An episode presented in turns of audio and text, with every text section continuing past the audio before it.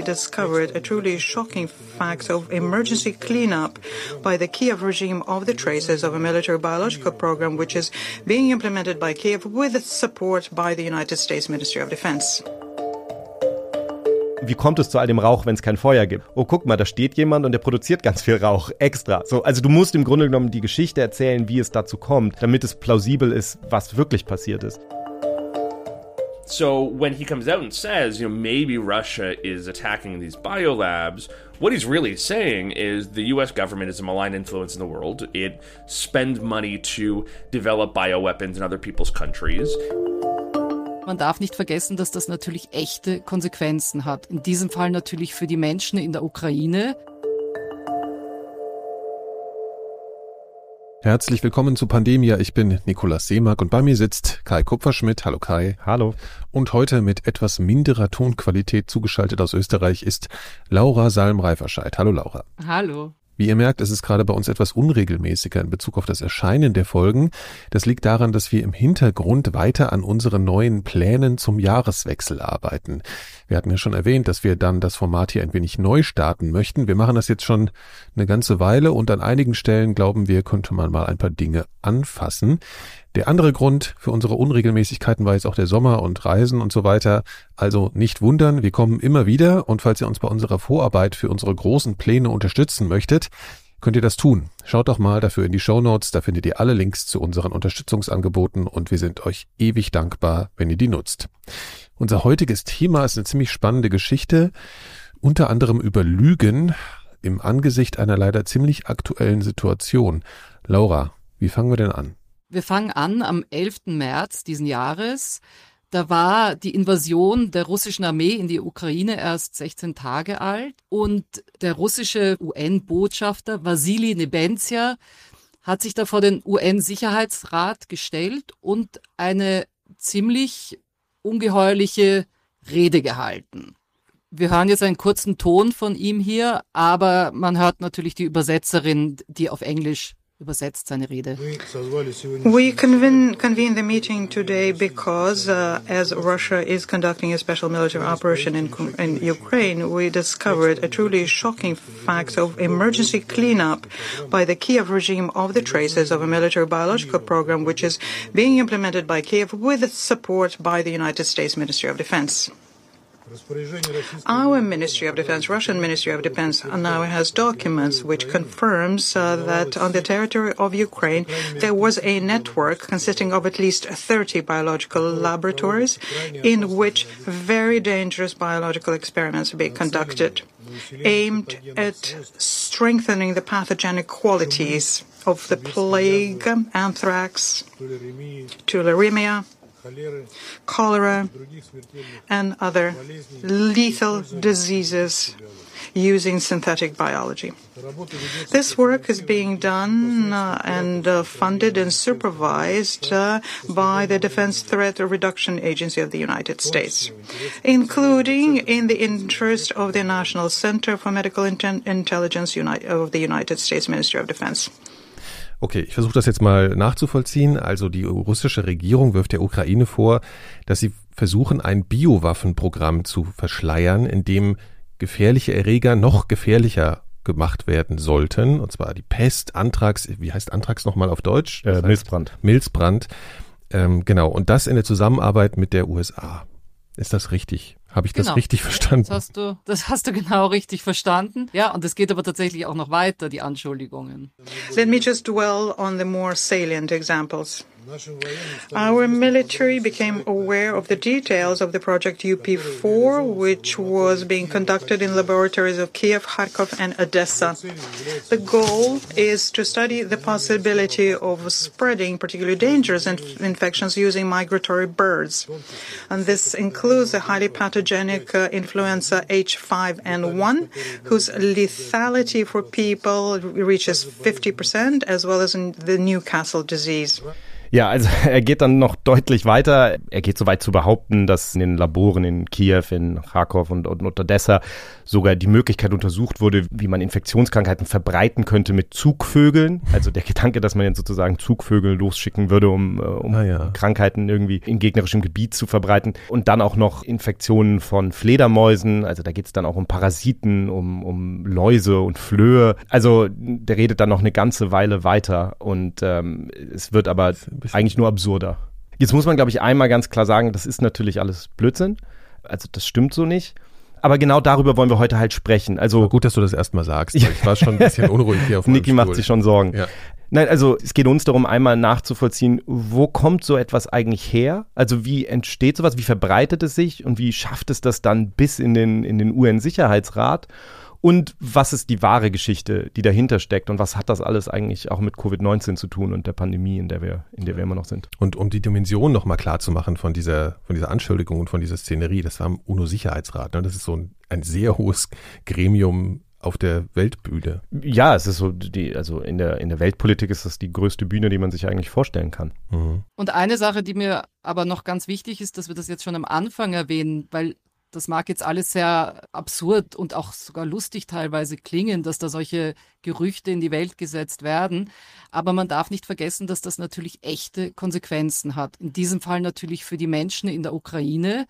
Das hat auch Ulana Subrun erzählt. Sie ist ehemalige Gesundheitsministerin der Ukraine. The um, biolab fakes that were talked about have real life consequences. People dying in Ukraine every day, a war that was started based on um, lies, is the same as with the with vaccinations. People died because they didn't get vaccinated because they were victims of the disinformation campaign against vaccine. Also Opfer von Missinformation müssen mit den Konsequenzen leben, so wie in der Ukraine, wo jeden Tag Menschen sterben, weil Russland das als Entschuldigung verwendet, um in die Ukraine einzumarschieren, nicht? Und das gleiche bei Covid. Leute sind missinformiert worden über die Impfungen das heißt, die lassen sich nicht impfen und sterben deswegen eventuell. Ja, ich meine, das ist ja sowieso auch schon die ganze Zeit das Thema. Man ist ja auch als jemand, der irgendwie diese ganze Informationen, die kursieren, einfach ernst nimmt, auch immer in so einer Situation, wenn man solche Geschichten hört, dass man einerseits amüsiert ist und andererseits natürlich aber auch sehen muss, wie, wie schlimm das ist. Ne? Also das ist, ist man schon seit,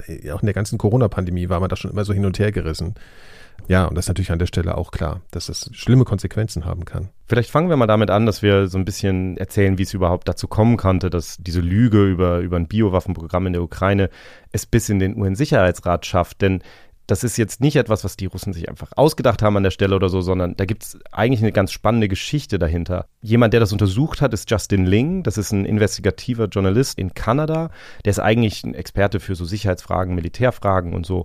Und der hat natürlich, als der Krieg begann, von, von Anfang an versucht, so im Grunde genommen zu verfolgen, was für Informationen verbreitet werden von den unterschiedlichen Seiten wie wir alle wissen, im, im Krieg ist die Wahrheit das erste Opfer und insofern äh, gab es natürlich von Anfang an bei dem Ukraine-Krieg so das Gefühl, dass man genau hinschauen muss, was da, was da auch an der Informationsfront, an der Propagandafront passiert. Und er sagt eben, dass das ist sein Spezialgebiet, ne? Das ist also in diesem Fall hat er das, also okay. eigentlich untersucht er ganz konkret Fragen zu Militär und, und mhm. nationaler Sicherheit und so mhm. weiter. Aber in diesem Fall hat er sich das ganz genau angeguckt. Und er sagt halt, dass er zu Beginn des Krieges so all die übliche Propaganda gesehen hat, die man dann ja auch schon gehört hatte. Also Zelensky ist ein Nazi, äh, die NATO ist schuld, ne? So mhm. diese Dinge. Und dann in den letzten Tagen des Februars kommt eben das erste Mal dieses Biowaffen-Gerücht auf, sagt er.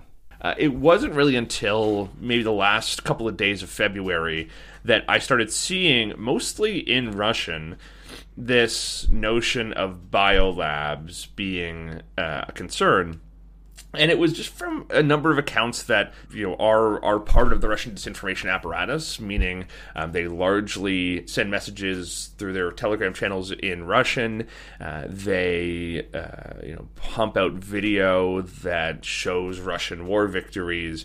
Um, they accuse Ukraine of shelling their own population. You know th- these accounts are really kind of the digital soldiers of, of Russia's information war. Well, these are the ones who started saying you know there's there's raising you know mounting concerns about these Ukrainian biolabs. Justin sieht eben in den, in den letzten Tagen des Februars dann erstmals dieses Biowaffengerücht auf den sozialen Medien. Also er sagt, das sind dann Telegram-Kanäle ähm, in Russisch häufig. Das sind Videos. Also es sind so Social-Media-Accounts, die im Grunde genommen, er sagt, das sind die digitalen Soldaten im, im russischen Informationskrieg. Ja. Also das sind so einzelne Accounts, die sowieso schon die ganze Zeit dann Videos machen über, über russische Kriegsgewinne. Verschwörungstheorie, Verschwörungstheorien, Ja. genau. Also Mhm. all solche Sachen.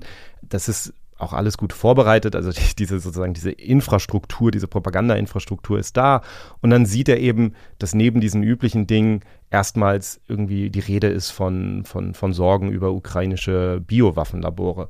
Und er beginnt dann eben zu recherchieren und versucht herauszufinden, wo das jetzt plötzlich herkommt. And it took uh, you know an hour or two of sort of backtracking and figuring out where this whole thing began. And it really seems to me that this entire notion started with an American, actually, um, who, you know, best I can tell, has no ties or you know knowledge or affinity for you know for Russian propaganda or Russian disinformation activities. But this one American, who's a big, longtime follower of the QAnon delusion, um, who comes out and says, "Hey guys, you know, I think I figured it out." And, you know, and this is the hours after Russia invades. He goes, you know, I think there is something we're not seeing. I think there's an overlap between where these airstrikes are landing and where these biolabs are set up. er folgt eben diesem, die, dieser digitalen Spur im Grunde genommen zurück und landet dann tatsächlich in den USA. Also er sagt, soweit er das äh, ausmachen kann, scheint dieses Gerücht erstmals aufgekommen zu sein von einem Twitter-User in den USA, der im Übrigen den, den Namen War Clandestine hatte. Also der hat den immer mal wieder gewechselt, weil er auch immer mal wieder ähm, gesperrt wurde von Twitter. Aber der ist eben in dieser ganzen QAnon-Verschwörung mit drin in den USA. Also das ist, ist jetzt kein großer Account, sondern, also Justin hat mir gesagt, das ist im Grunde genommen Nobody gewesen. Aber es ist eben jemand, der, der dieser QAnon-Verschwörung anhängt, also diesem Gedanken, dass zum Beispiel die Eliten, die politischen Eliten in den USA Kinder missbrauchen und, Und Essen auch, und glaube ich. Mhm. Essen, satanische Messen, also all dieses, so dieser ganze Wahnsinn sozusagen. Und in, in diesem Dunstkreis ist er im Grunde genommen. Und der schreibt dann irgendwann auf Twitter, hey Leute, ich glaube, ich habe da rausgefunden, worum es hier geht.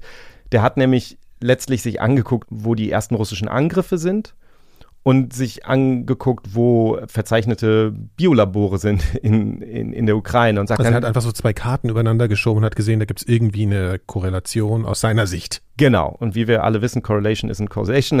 es ist, na, natürlich sozusagen haben die Populationszentren angegriffen und diese Labore sind meistens in, in, In Städten in Städten halt, ja. so. Ja. Also, aber auf jeden Fall sagt er eben, hey, ich glaube, ich, glaub, ich habe das rausgefunden. Und da beginnt das im Grunde genommen. Jetzt muss man zum Hintergrund, glaube ich, noch verstehen, das kommt natürlich alles nicht aus dem Nichts, sondern wir haben gerade in den USA natürlich diese Theorie, dass SARS-CoV-2, das Virus, das Covid-19 verursacht, dass das im Labor entwickelt wurde und zwar mit amerikanischer Unterstützung im Virologielabor in, in Wuhan in China. Das ist in diese ganzen Verschwörungen ja mit eingeflossen, auch bei QAnon und so weiter.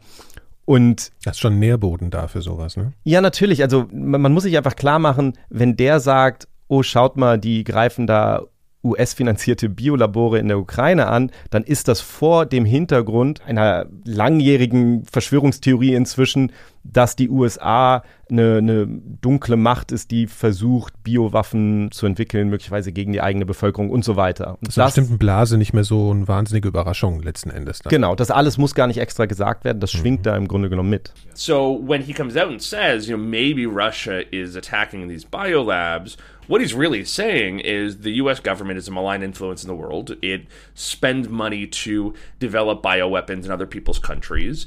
And it is potentially going to use one of these bioweapons to engineer another kind of pandemic and, and install more totalitarian control and take more control over our lives and send out more vaccines, which, you know, these folks believe are dangerous and it really is part of a grand scheme.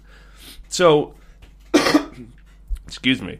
Um, so when he you know says these biolabs might be the target, it comes with a lot of baggage. Das heißt, man hat im Grunde genommen diesen Nährboden bereits, so und dann kommt jemand wie er und hat halt diese Korrelation und sagt, okay, ich glaube, da, da ist etwas. Und dann geht das im Grunde genommen sehr, sehr schnell, dass sich das verbreitet. Also das nehmen dann natürlich andere Accounts auf, auch auf anderen sozialen Medien und fangen an, das zu verbreiten.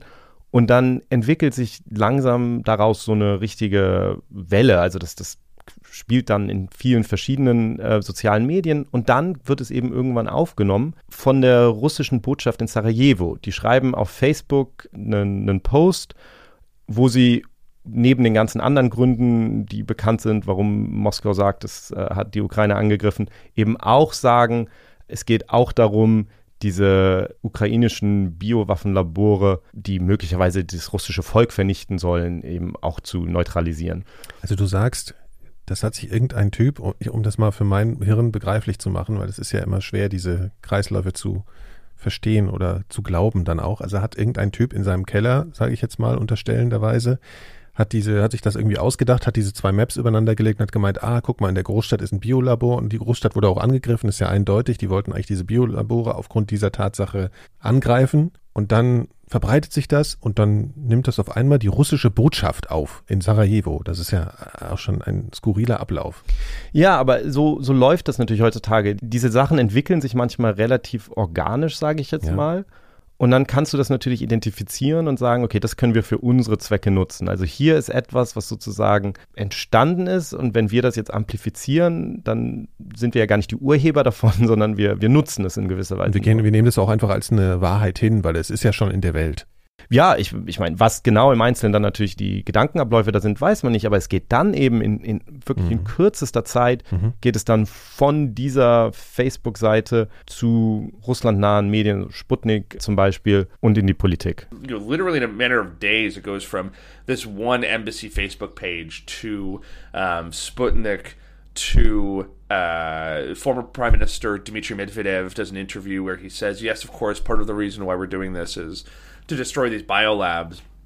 And then you see uh, Foreign Minister Sergei Lavrov do a press conference where, to sort of apropos of nothing, in, in response to a question, he goes, "Yes, we've been concerned about these bioweapons labs across the border for quite some time." Ja, also es wird dann aufgenommen, letztlich vom Außenminister Sergei Lavrov, der das dann auch in der Pressekonferenz sagt und dann eben auch im, im UN-Sicherheitsrat, wie wir am Anfang ja schon gehört haben. Dass sie seit einiger Zeit schon beunruhigt ja, werden darüber. Ja, ne? richtig. Mhm. Und das, das muss man natürlich auch immer sehen, dass natürlich gleichzeitig in den USA es auch aufgenommen wird von bestimmten Kommentatoren auf der rechten Seite des Spektrums, also natürlich spezifisch Fox News, Tucker Carlson, der, glaube ich, drei Nächte hintereinander irgendwie dieses Thema behandelt. Also da ist diese Konvergenz, die wir häufig sehen oder Parallelität zwischen dem, was russische Propaganda ist und dem, was manche ähm, mhm. rechte Medien in westlichen Demokratien dann irgendwie zum Thema machen, sieht man dann natürlich auch da.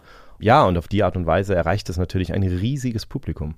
Okay, wir haben jetzt diesen Weg nachgezeichnet, wie dieses Gerücht, was sich da jemand ausgedacht hat, muss man ja ganz klar sagen, seinen Weg genommen hat auf die Weltbühne, in die Weltpolitik. Jetzt ist aber meine Frage, gibt es solche Biowaffenforschung denn in der Ukraine? Also, dass es diese Labore gibt, ist ja unbestritten. Es gibt wahrscheinlich auch in jeder größeren Stadt in, in Europa oder auch in der Ukraine irgendein Biolabor, das irgendwas tut. Aber gibt es Forschung an Biowaffen?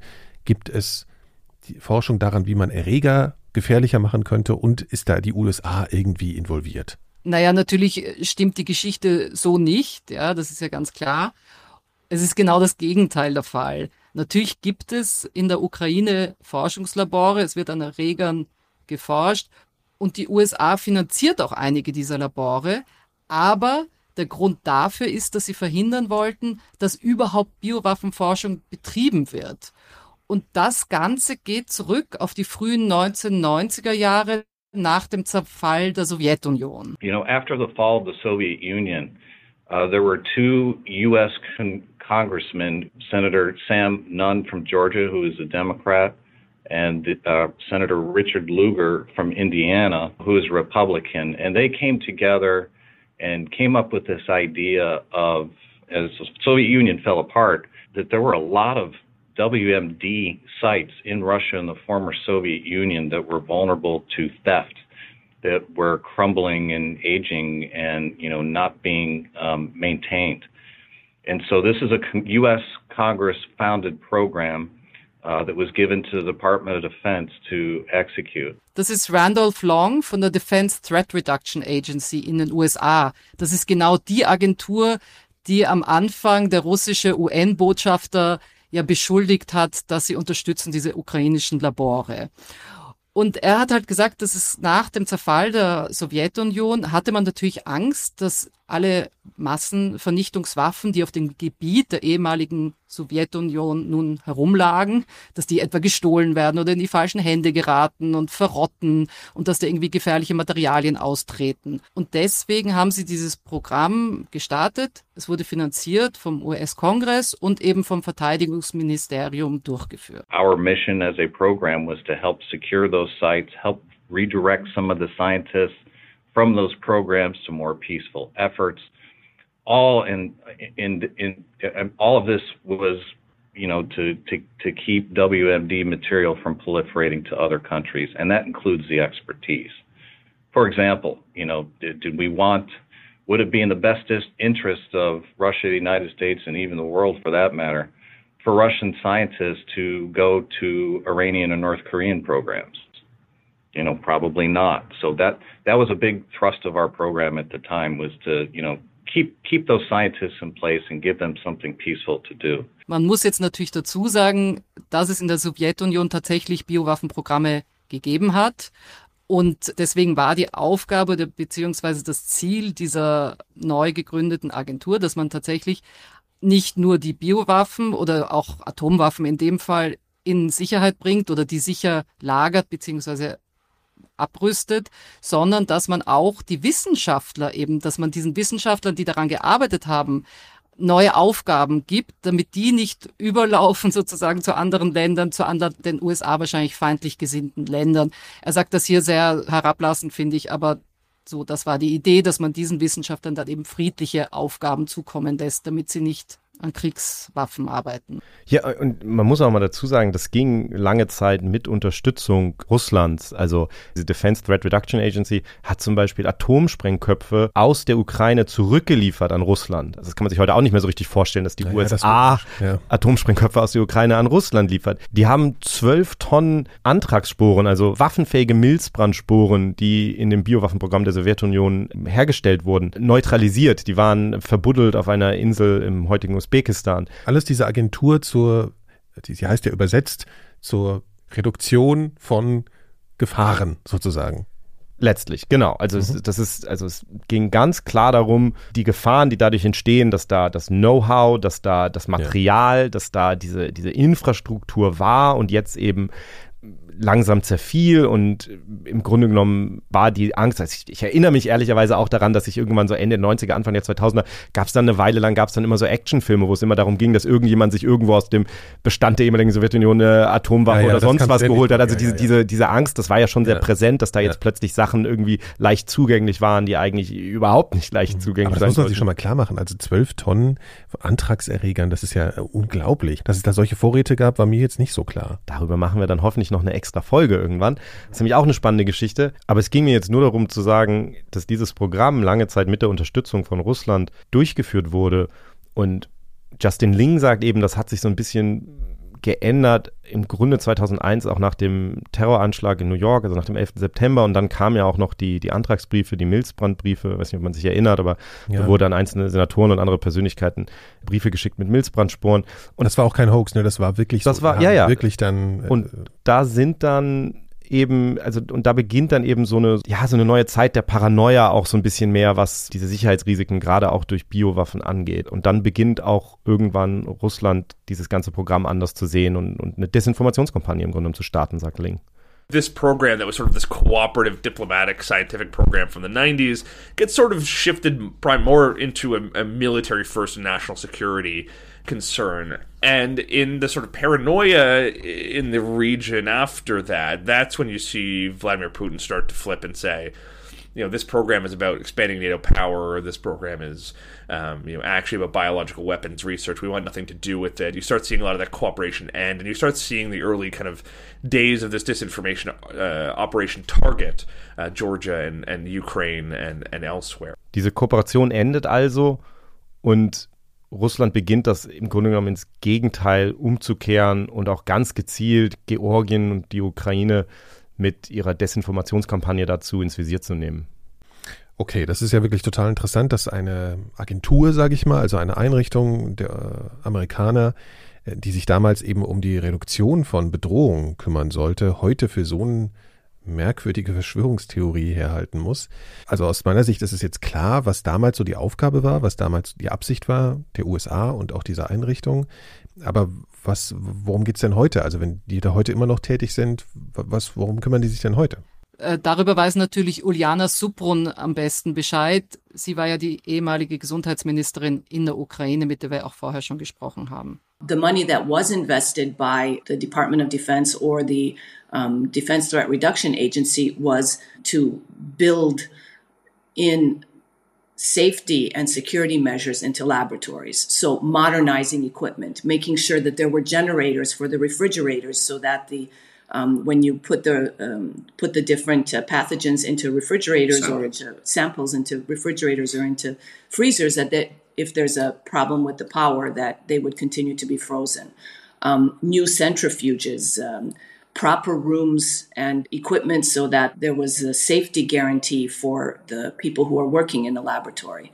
All of those kinds of things are what we were talking about with biosafety and biosecurity. It's to protect the workers uh, when they're working and also to protect the environment around there. There wasn't anything invested into any kind of research on developing pathogens, developing any kind of Weaponization. Also eigentlich total langweilig, was die da gemacht haben. Wenn man ausgeht von den großen Gerüchten über Biowaffenforschung, ist es natürlich langweilig. Die haben ganz simple Sachen wie ähm, Equipment modernisieren, einen Generator anschaffen für die Labore, dass falls der Strom ausfällt, dass die äh, Gefrierfächer weiter funktionieren. Also wirklich ganz simple Sicherheitsmaßnahmen, die es eben nicht gab nach dem Zerfall der Sowjetunion. Also hat man erstmal diese Labore in Schuss gebracht. In, in gewisser Weise ist das so, so ein Shift aus meiner Sicht auch von Biosecurity zu Biosafety. Also bei Biosecurity ging es eben zunächst mal darum, im Grunde Missbrauch zu verhindern. Also da ging es darum, die Expertise und das Material, das für Biowaffen benutzt werden konnte, zu vernichten oder es sozusagen sinnvollen Zwecken zuzuführen. Und dann gibt es aber immer noch diesen Biosafety-Aspekt und das da geht es halt dann eher um Laborunfälle. Laborunfälle letztlich, okay. genau. Also mhm. all, all das, was unbeabsichtigt mhm. letztlich ist, das spielt mhm. natürlich auch eine Rolle. Und diese Beispiele, die sie hier sagt, das sind ja Beispiele dafür sozusagen, und da hat natürlich auch ein Land wie die USA immer ein gewisses Interesse daran, dass auf der ganzen Welt, wenn solche Forschung gemacht wird, dass es möglichst unter sicheren Bedingungen gemacht wird. Ein weiterer Plan war auch, dass man eben ganz viele von den Erregern, die man eventuell im Labor hat, dass man die sequenziert und in eine Datenbank tut und sollte dann irgendeine Person krank werden und man analysiert, welchen Erreger hat er und sequenziert diesen Erreger, dann kann man die vergleichen mit bereits äh, vorhandenen Erregern in der Datenbank. Also so kann man einfach sicher gehen, dass man nicht Unmengen an Erregern und Pathogenen irgendwie im Laborschrank oder im Kühlfach haben muss, um auch die Sicherheit zu erhöhen, nicht? Und jetzt ist natürlich der Krieg der Fortführung dieser Programme in die Quere gekommen.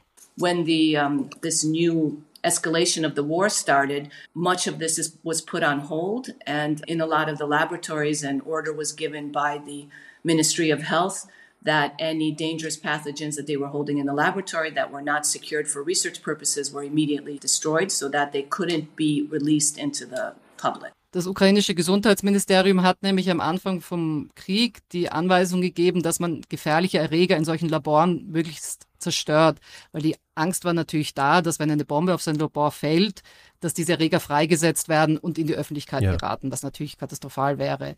Aber eine andere Angst ist natürlich auch da für Ukrainer, Darüber berichtet Markus Suprun. Das ist der Mann von Uliana Suprun. Ich habe mit beiden zusammengesprochen, weil er arbeitet für eine Organisation in der Ukraine, die heißt Stop Fake und die geht gegen Missinformationen vor. Das heißt, er ist eben auch Experte auf dem Gebiet von Missinformationen. Und er hat gesagt, dass es natürlich auch eine Angst gibt, dass solche gefährlichen Erreger in die falschen Hände geraten. Everything that's in there is is been genetically sequenced. So if you don't have a secure environment, what could potentially happen? Everybody knows there's a black market out there. Somebody would want to buy, for example, some kind of pathogen and then maybe release a dirty version of that kind of uh, pathogen via a carrier of some kind in a major European city.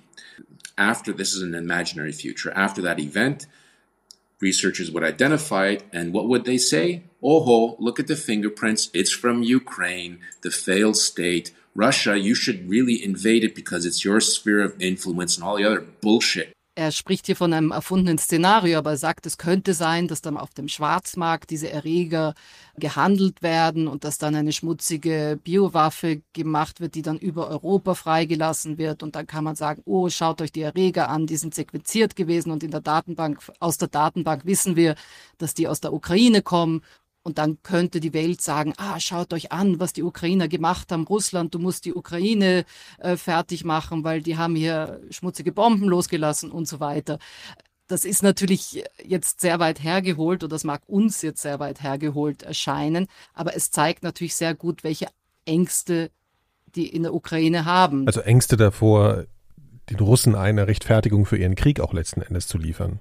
Ich glaube, das ist ein bisschen ein Zeichen der Zeit, in der wir ja leben, dass man heutzutage häufig mitbedenken muss, dass in dem Informationsökosystem, in dem wir leben, Dinge eben sofort benutzt werden könnten. Also wir haben ja in der Vergangenheit schon mal darüber gesprochen, dass ich das inzwischen manchmal, wenn ich bestimmte Artikel schreibe, immer äh, denke ich ja auch schon so. Also es ist so, so, ein, so ein defensives nach vorne denken. Mhm. Was könnten Leute, was könnte das für Konsequenzen haben, die das, nachher das ist in ganz anders benutzt werden. auch schon oft mitgedacht. Das ne? stimmt. Also ja, tatsächlich ja. in den zwei Jahren haben wir ab und zu Situationen gehabt, das müssen wir, glaube ich, anders formulieren, weil es könnte irgendjemand missbrauchen. Ja, ja, also, ne, man möchte auch nicht Leuten dann jetzt irgendwie einen Clip liefern, den sie dann genau. sich zurechtschneiden können und so, ne? Mhm. Also so diese Art von Denken und das zeigt eben so ein bisschen, glaube ich, das ist schon eine der Konsequenzen, die dieses Verschwörungsdenken eben eben, eben verursacht hat.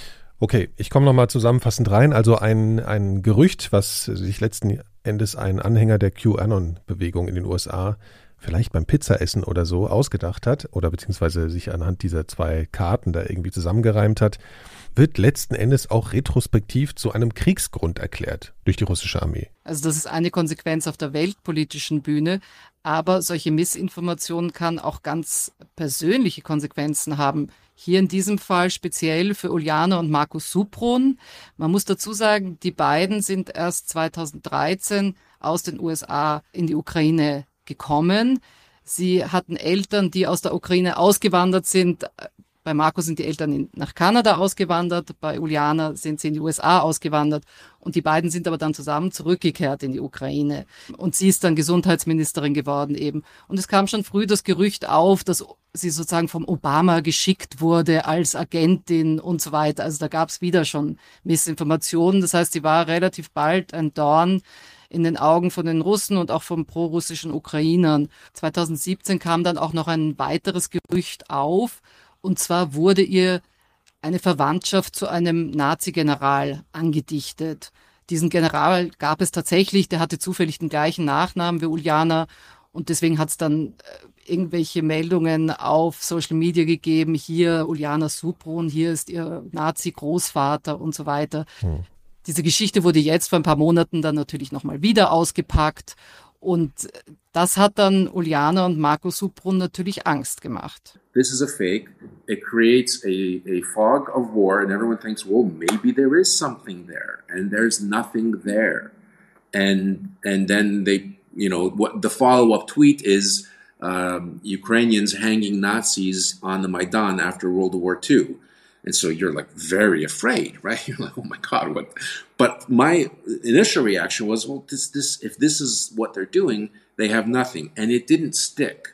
Nach diesen Meldungen, dass Uliana einen Nazi-Großvater hat, kamen dann noch weitere ähm, Meldungen auf Social Media hinzu, wo man irgendwie äh, gesprochen hat von Nazis, die am Maidan in Kiew erhängt worden sind und so weiter. Und da sagt er natürlich, natürlich haben sie dann Angst. Diese ganzen Gerüchte sind natürlich dann auch im Sand verlaufen, aber Uliana und Marco sind von Freunden gewarnt worden, dass sie auf irgendwelchen Listen der Russen stehen, also auf irgendwelchen Abschusslisten. Sie sagen natürlich, sie haben diese Listen nie selber gesehen, aber trotzdem, sie wurden gewarnt und ihnen wurde gesagt, sie sollen das Land verlassen.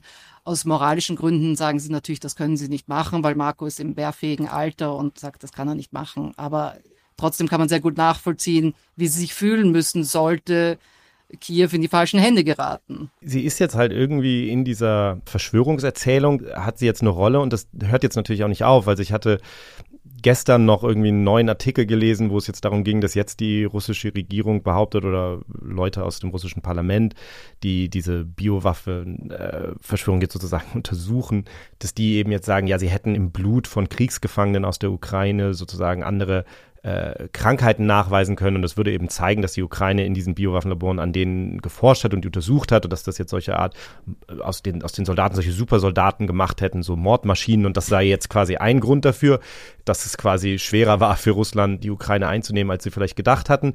Und da also kommt ganz dann. Kurz, die haben ja. gedacht, dass die äh, manipuliert wurden, die Menschen und Ja. äh, in den Biolaboren und die Russen deswegen nicht so gut gegen die Ukraine ankamen, weil das Ich, ich meine, weißt du, manchmal denke ich mir, man das ist fragt sich, wo ist die Grenze der Naja, Absurdität, wenn ich ich, glaube, ganz ehrlich bin. Das ist jetzt natürlich auch so eine gewisse Strategie. Du haust einfach lauter solche Sachen raus und das eine oder andere davon Hm. Something verfängt vielleicht. Nee, nee, ja, das ist genau ja, das Ding. natürlich. Ja, ja. Und da kam dann eben auch wieder direkt ähm, Uliana Suprun drin vor, weil dann gesagt wurde, sie hätten halt unter anderem Hepatitis A Antikörper im Blut nachweisen können von den Kriegsgefangenen. Das ist jetzt nicht weiter erstaunlich, Mhm. aber das war für sie ein weiterer Beweis, dass diese ganze Biowaffen-Laborverschwörung eben wahr ist, weil Uliana Suprun als Gesundheitsministerin unter anderem sich dafür eingesetzt hat, Medikamente gegen Hepatitis A in die Ukraine zu bekommen. Also du bist da einmal drin gefangen und da, da kommst du jetzt natürlich so leicht nicht mehr raus. Und diese Sachen alle zu widerlegen, das ist natürlich auch wahnsinnig ja, das schwer. Ist immer das Problem. Ne? Also sowas Quatsch zu erzählen geht natürlich immer wahnsinnig schnell und das dann alles überall.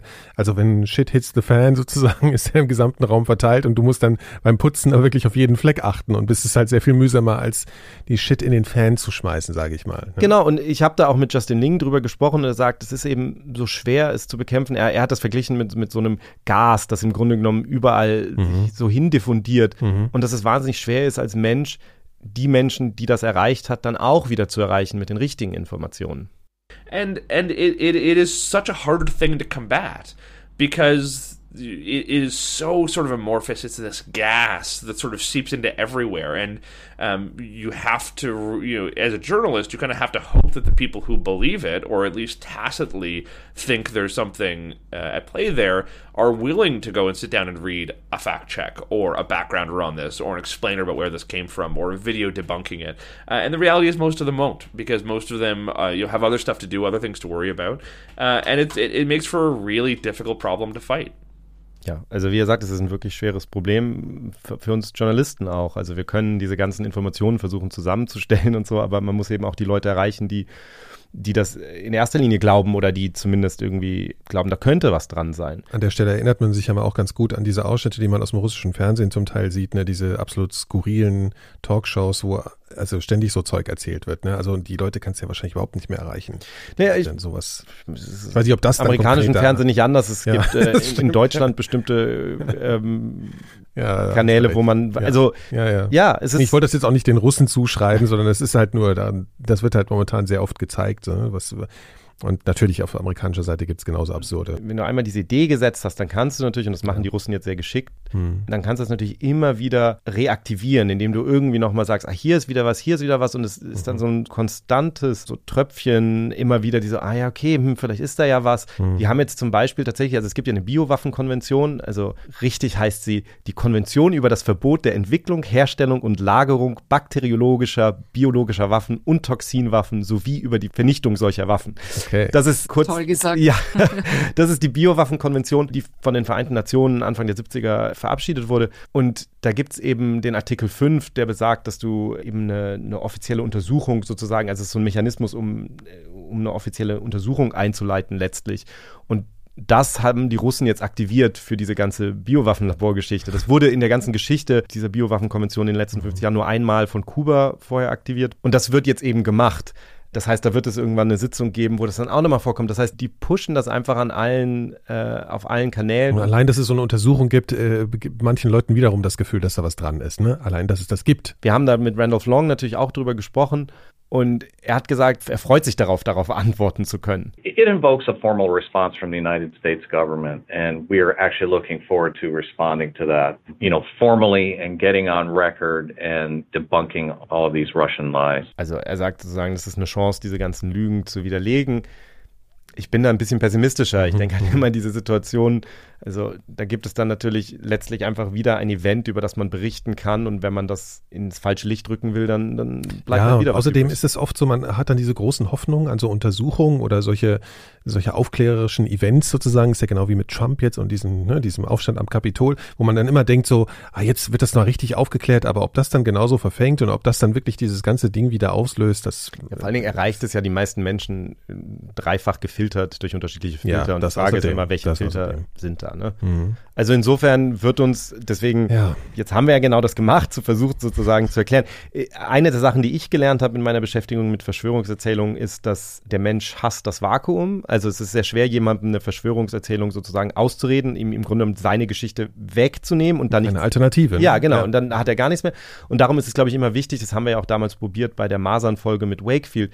Du musst eben klar erkennbar machen, okay, wenn da gar nichts ist, also im Grunde genommen, wie kommt es zu all dem Rauch, wenn es kein Feuer gibt? Mhm. Und dann musst du eben sagen, oh, guck mal, da steht jemand und der produziert ganz viel Rauch extra. So, also du musst im Grunde genommen die Geschichte erzählen, wie es dazu kommt, Ja. damit es plausibel ist, was wirklich passiert ist. Das haben wir jetzt natürlich versucht, aber mein Gefühl ist, dass diese Geschichte Mhm. eben noch weitergehen wird. Also wenn man sich anguckt, wie das in der Ukraine weitergeht, dann kann ich mir vorstellen, dass auch dieses Thema immer wieder aufploppt. Ich finde das so wahnsinnig schwer erträglich. Also Ja. diese ganze, das ist ja gut, dass wir das jetzt auch mal hier so gemacht haben in dem Rahmen und Ja. so. Aber ich finde, das ist eine, ein Phänomen äh, der, der, der letzten Jahre. Also dieses gesamte Verschwörungsding ist ja noch mal viel größer geworden, auch das soziale Medien und so. Äh, Das macht wirklich äh, nicht gerade mein Vertrauen in die Menschheit größer und ja, also es kann einen wirklich deprimieren. Vor allem trägt es zur allgemeinen Verunsicherung einfach bei. Ja, ja. Also ich glaube, also ich, ich Naja, aber auch, muss dass man Menschen sowas vorsätzlich tun oder dass da wirklich sowas gemacht wird, das macht mich wirklich einfach, muss ich ganz ganz das macht mich Gut, fertig aber ich, es hat immer Menschen gegeben, ich meine, du, ich, Ich will auch nicht sagen, dass es ein neues Phänomen ist, aber durch die ganze soziale sagen- Medienlandschaft. Ja. ich glaube, es muss nicht dein Vertrauen in die Menschheit unbedingt, ähm, weil es gab immer Menschen, die böswillig bestimmte Dinge getan haben, was ja heutzutage anders ist. Es gibt einfach wahnsinnig viele Menschen, die das glauben, aber der Ja. Grund dafür ist natürlich, wie unser Informationsökosystem strukturiert ist, Ja, wie die ja. Netzwerke aussehen. Ja, aber das ist ja etwas, das braucht ja nicht dein, dein, dein Vertrauen an die Menschheit unbedingt erschüttern, sondern eher dich sozusagen dafür sensibilisieren für die Frage, okay, wie, wie strukturieren wir unser Informationsökosystem? Wie können wir dafür sorgen, das zu ändern? Weil ich glaube tatsächlich, ist es neben all den anderen existenziellen Problemen, mit denen wir zu kämpfen haben, Klimawandel, Artensterben und so weiter, ist für mich ein existenzielles Problem, wie, die, wie dieses Informationsökosystem im Moment funktioniert, weil es eben so, so essentiell dafür ist, um all diese anderen existenziellen Probleme anzugehen. Ja, ja. Und es im Grunde genommen verhindert, dass wir das richtig tun. Ja, ich, ich finde auch sehr gut, dass du das so konstruktiv jetzt nochmal aufgearbeitet hast. Ich wollte nur mal kurz emotional werden. Die, Nun gut, die das- Umarmung das sei kriegst du uns auch gegönnt. noch, aber Ja, nach dem okay. Podcast. Ja. Das sei uns, äh, sei uns gegönnt. Und wir haben ja immer noch einen Song am Ende, der uns dann Der uns jetzt nochmal noch- rausrettet, genau, bevor wir diesen Song spielen. Ein herzliches Dankeschön an alle Unterstützerinnen und Unterstützer. Ich kann es gar nicht oft genug sagen, wir können es gar nicht oft genug sagen. Ihr helft uns wahnsinnig dabei, dass es hier weitergeht. Und ihr sorgt auch einfach dafür, dass es hier weitergeht. Das muss euch irgendwie klar sein. Natürlich stecken wir hier viel Mühe rein und wir brauchen euch, um das hier weiterzumachen. Das wollen wir nochmal ganz betont sagen. Vielleicht überlegt ihr nochmal, wenn ihr noch nicht dabei seid. Ihr kriegt auch wirklich was dazu ähm, in Form von Bonusfolgen. Und wir geben uns weiterhin Mühe, das hier auch nochmal auf eine neue Qualitätsebene zu stellen im Laufe dieses Jahres. Und jetzt habe ich genug gefaselt äh, und mich bedankt. Laura, give us some music. Ein Top-Lied heute. Ein also, Top-Lied? Das Lied jetzt nicht, aber die, die, woher es kommt. Und zwar kommt es aus dem Film The Blob. Fantastisch. Die den fand ich 1988 Version. Ich weiß nicht, ob ihr den Film gesehen habt. Natürlich habe Ich glaube, das ist dieser riesige rote, ist das dieser rote Blob, der so Schleim. Ja, Schleim, Rosa. Schleim, rosa, ja, Rosa ja, genau. Schleim. Und zwar ist es auch irgendwie ein Biowaffenexperiment aus Außer Kontrolle geraten. Krieg. Und das ist dann genau und irgendeine Bakterienmischung, die dann zu so einem Schleim wird und alle umbringt und totaler Horror. Und da ist der Endsong is Brave New Love. Und ich habe mir gedacht, dann nehmen wir einfach den. Das ist doch ganz toll, da kann ich auch eine kleine Anekdote mit einfügen. Und zwar habe ich den Blob immer nachgespielt. Ich weiß nicht noch, ob ihr Slimy aus der Mülltonne kennt. Das war, ja, Natürlich. war so, so, so, so, um, falls das jemand nicht kennt, in so einer Dose wurde Kindern einfach so ein Glibber verkauft, das in so einer Plastikmülltonne steckte. Und ich habe dann immer Leuten das so irgendwie irgendwo hingeschmiert und habe gesagt, das ist der Blob, der bringt dich jetzt um. So, also, das Aber ich äh, glaube sei sicher, dass der Blob aus dem Film war sicher auch nur Slime. Slimy aus der Mülltonne oder Slime aus der Mülltonne, genau. Oder hieß es auch aus der Müll? Ich weiß gar nicht. Auf jeden Fall hieß es Slime. Also, ein schönes Ende. Bis bald. Wir kommen Ja, schöne, wieder. schöne Sommerferien. Ja, Ja, esst Ja. viel Eis. genau. Legt euch in den Schatten. Bis bald. Wow. Ciao. She